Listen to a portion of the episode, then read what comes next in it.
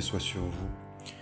J'aimerais aborder, durant cette euh, deuxième rencontre, la notion de la communication. Communiquer. Communiquer n'est pas facile. Communiquer est une notion qui est complexe. Elle renvoie bien entendu euh, à l'homme, d'abord à l'être humain. Et pourtant, on s'aperçoit dans l'ordre naturel que la communication touche euh, beaucoup d'espèces, beaucoup d'espèces animales et à différents niveaux.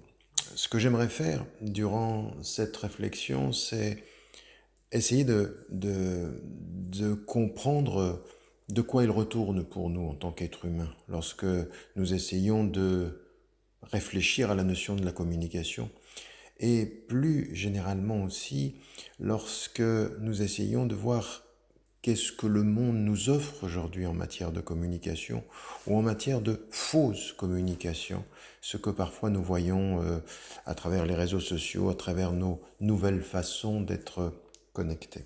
Alors, essayons de nous arrêter un peu sur cette notion déjà de savoir de quoi l'on parle lorsque nous parlons de communiquer. D'abord, effectivement, la communication, c'est la transmission de signes, c'est la transmission du sens entre deux êtres ou entre deux euh, individus d'une espèce quelconque. Alors, ce que l'on sait aujourd'hui, c'est que dans l'ordre de la nature, entre différents animaux, c'est vrai pour le règne animal, entre euh, des poissons, par exemple, on le sait dans le fait de, du rapport au danger, dans, que ce soit de la fourmi aux poissons euh, et aux espèces plus évoluées dans l'ordre de la nature, eh bien on sait qu'il y a des transmissions de signes, des transmissions de messages, qui sont d'abord et surtout effectivement des signes qui alertent. Il y a un autre euh, niveau, c'est la transmission du sens. Alors, effectivement, ici, on distingue dans euh, l'ordre de la nature ce qui est propre à l'homme, à savoir la transmission du, du sens par la langue. La langue, le langage étant quelque chose qui caractérise, caractérise l'homme de façon tout à fait spécifique. Et il faut s'arrêter à cela parce que dans la langue, il y a effectivement un certain nombre de réflexions euh, que l'on peut avoir, que l'on doit avoir et à partir desquelles on doit euh, réfléchir de façon euh, plus importante, plus, plus approfondie. Ces différents niveaux de l'expression de la communication, de, du transfert de signes ou du transfert de sens, étant entendu que le signe est forcément porteur de sens, mais que le sens à partir de la langue, eh bien, est plus élaboré, il va permettre justement une communication de différentes natures. Et c'est pour cela, effectivement, que la transmission du sens, le langage est ce que l'on considère jusqu'à nos jours et de façon tout à fait singulière être le propre de l'homme. Ce langage-là, il a à voir avec euh, une autre faculté de l'homme. Et là, aussi, c'est une euh, réflexion philosophique importante, mais elle n'est pas simplement philosophique, elle est aussi euh, euh, spirituelle, elle est aussi liée à tout ce qui est de l'ordre de la religion, de tout ce qui est de l'ordre de la culture, et c'est la notion de la conscience, et la conscience de soi. parler, c'est avoir conscience de.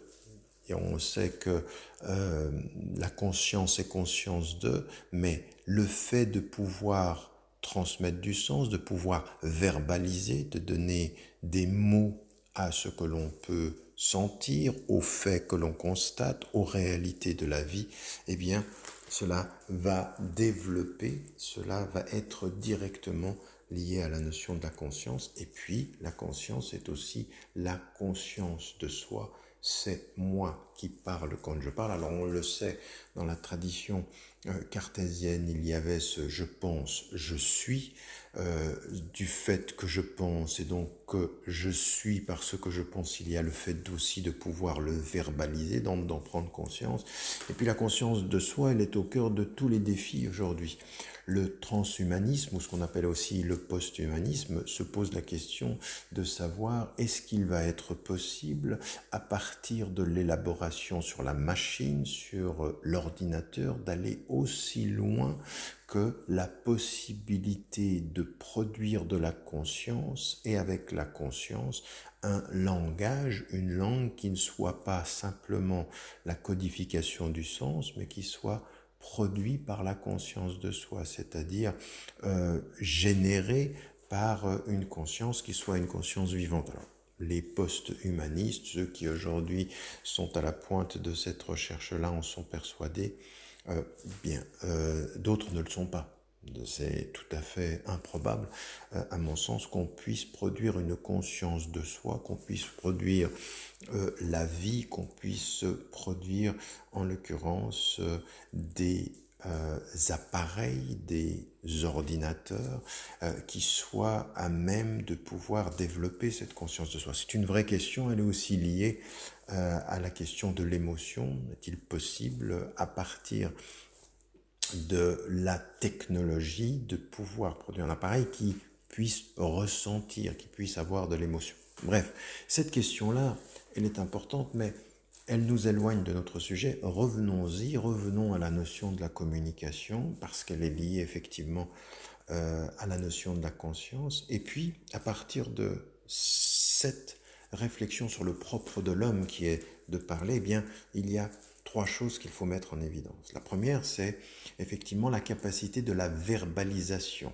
mettre des mots sur des faits, mettre des mots sur des sentiments et traduire en l'occurrence euh, ce que l'on peut voir, ce que l'on peut constater ou ce que l'on peut ressentir à l'extérieur de soi, donc la conscience, et à l'intérieur de soi-même, donc la conscience de soi.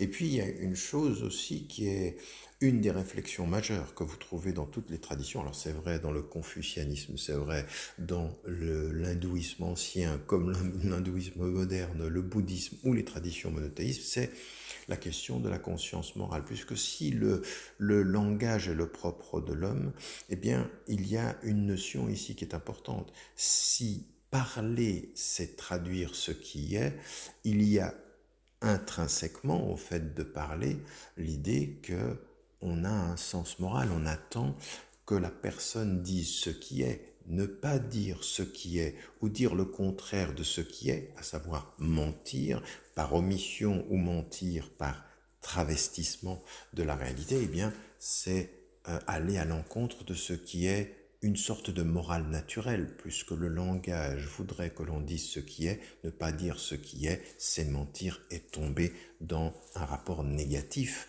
euh, à la réalité et donc à au mal, en l'occurrence. Et là, c'est une vraie question. Est-ce que la morale est quelque chose qui est naturel ou est-ce que c'est quelque chose qui est construit par la force des choses, on pourrait avoir un rapport ici euh, qui soit double, à savoir qu'il y a dans la faculté même du langage le premier élément de la morale naturelle, et puis ensuite la culture ou la religion ou euh, les transmissions euh, que l'on a dans les différentes sociétés vont construire une morale qui va s'ajouter à cette morale naturelle.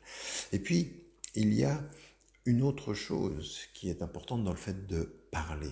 Si je parle, il y a le sujet et il y a une notion ici de responsabilité. La communication suppose que celui qui communique est responsable de ce qu'il transmet en matière de sens, en matière de rapport aux faits, en matière de rapport à lui-même. Et donc, on voit bien ici qu'il y a cette notion de la morale, mais il y a aussi la notion de la responsabilité. Prendre sa part de responsabilité dans ce qu'on dit et être responsable de ce qu'on dit, c'est être un être à la fois responsable, à la fois autonome et un être qui en l'occurrence assume ce qu'il dit et la verbalisation qu'il propose. Ayant dit tout cela, et déjà ça nous donne une idée de, notre rapport à nous-mêmes, c'est-à-dire qu'il y a dans le langage, il y a une notion de conscience, une notion de conscience de soi, la verbalisation, il y a cet élément de la morale naturelle, et puis il y a la responsabilité. Il y a un autre élément aussi qu'il faut rajouter, c'est que dans le langage humain, et c'est le propre du langage humain, il y a un problème, il y a une, réalité de la distanciation, c'est-à-dire qu'il n'y a pas simplement un langage qui va communiquer ce qui est, mais le langage en tant que tel devient un élément euh, sur lequel on va arrêter une réflexion. Et donc le moyen de l'expression devient aussi, de l'expression devient aussi euh, un objet d'étude, c'est-à-dire que le langage sert à étudier et l'on étudie le langage qui sert à étudier. Et donc on est de ce point de vue-là dans un rapport de distanciation, c'est-à-dire qu'on ne trouvera pas ceci de la même façon chez les animaux, on ne trouvera pas ceci euh, chez euh, les autres espèces de la nature. Ça, c'est un premier élément. Vous voyez qu'il est déjà, on est dans, dans, un, dans, une dimension assez compliquée. Et puis on peut continuer et, se rendre compte que euh, non seulement la langue apporte tout cet univers spécifique à lui-même, mais il y a aussi différentes langues. Et la diversité, euh, la diversification, la diversité de ces langues aussi demande à ce que nous nous y arrêtions, parce que il y a la simple communication, on transmet des faits, on transmet des éléments. Puis ensuite, il y a des choses qui sont beaucoup plus compliquées, on le sait tous. La traduction en mots de sentiments est difficile parce que euh, nous pleurons tous, nous savons tous ce que veut dire tristesse, mais la tristesse de chacun ne ressemble à aucune autre. Euh, la joie ne ressemble à aucune autre. Euh, un sentiment amoureux, un sentiment amical, un sentiment même de, de rejet, il ne ressemble à aucun autre. Et donc, trouver les mots pour le dire devient extrêmement difficile. Donc on a déjà un autre type de problème, c'est la traduction. Traduire un fait est plus simple que traduire un sentiment, et traduire un sentiment est difficile. Par ailleurs, notez que traduire un fait n'est pas toujours facile non plus. Et vous avez euh, dans l'ordre de la communication, eh tout ce qui va concerner les images. Quand on ne sait pas dire avec les mots les faits, quand on ne sait pas traduire avec les mots et bien, des sentiments. Parfois, on utilise des images. C'est le propre de l'art, c'est le propre de la poésie, c'est le propre de la littérature. L'image permet, euh, par euh, comparaison, par métaphore, et bien, de faire comprendre des choses que le mot précis ne peut pas dire. Et donc, euh, il y a de ce point de vue-là à une recherche de la communication qui est faite par l'image. Ce qu'on trouve également dans les textes religieux, c'est la parabole, c'est-à-dire c'est une histoire qui a une connotation qui peut être de type moral, euh, qui peut être de type euh, simplement euh, éducative, et donc la parabole renvoie à l'intelligence de celui qui la reçoit, parce qu'il y a plusieurs compréhension, il y a plusieurs niveaux de compréhension. Euh, c'est la même chose que ce que l'on trouve encore une fois. Vous verrez que tous les textes religieux, euh, des plus anciens jusqu'aux euh, textes des monothéismes, eh ben, parlent aussi des histoires. On connaît les histoires de la prophétie, on connaît les histoires de, de Siddhartha par exemple, où on passe par l'histoire d'un homme pour comprendre la philosophie d'une tradition. Et donc, de ce point de vue aussi, les communications sont diverses, du simple fait à l'enseignement euh, le plus euh, euh, édifiant qui puisse être, celui qui permet par exemple de définir ce qu'on attend d'un homme, ce qu'on attend de la vie et ce qu'on attend de, de soi-même également. Quand on voit tout cet univers-là, quand on voit ce qu'ouvre le langage, ce qu'en l'occurrence toute la philosophie du langage a mené, je veux dire que si on regarde des choses les plus euh, euh, spécifiques qu'on trouve chez des philosophes euh, français comme Bergson, mais aussi dans la philosophie allemande qu'on trouve de Kant à Habermas de façon contemporaine, ou dans la tradition française jusqu'à Derrida, on s'aperçoit que le langage en tant que tel ouvre des horizons particulièrement dense de réflexion. Parfois même, on tellement, euh, on a tellement approfondi le rapport aux moyens de la langue que finalement on en a fait un objet euh, d'étude qui a permis la déconstruction, du structuralisme à la déconstruction, voire donc par exemple tout ce que l'on trouve dans la linguistique d'un Chomsky, par exemple, en disant il faut qu'on trouve les fondamentaux de la langue, la structure profonde derrière les expressions de la langue. On en a fait un, objet d'étude parfois euh, dans une complexité qui nous perd, qui fait en sorte que finalement, à force de parler sur la parole, d'exprimer de, un langage sur le langage, on finit euh, par perdre le sens, en l'occurrence. En mettant même en évidence que peut-être il n'y a pas de sens du tout. Donc ce qui était d'abord la langue, la communication qui permettait de le, le sens finit par ne plus avoir de sens du tout. Nous sommes dans un univers très compliqué, revenons aux choses plus simples et, observons ce que nous voyons aujourd'hui. Ce que nous voyons aujourd'hui, en l'occurrence, c'est euh, vraiment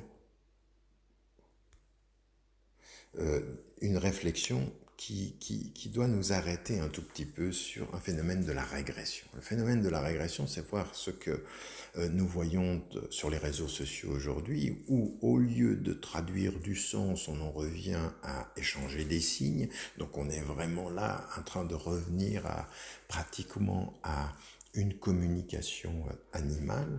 On a euh, l'idée d'une connexion qui devrait être de la communication, mais ça ne l'est pas. On est connecté, on envoie des signes, on écrit mal, on envoie juste ce que ce qu'il faut de signes sans forcément approfondir le sens. Et puis, dans tous ces réseaux sociaux, la constante, c'est aussi l'anonymat, c'est-à-dire de ne pas assumer ce que l'on dit, de ne pas être porteur du sens. Et donc, euh, l'anonymat sans la responsabilité, le signe sans forcément beaucoup de sens, et puis l'immédiateté sans l'approfondissement, sans l'image, sans la métaphore, sans euh, tout ce qui peut être euh, la diversité, la richesse de la langue.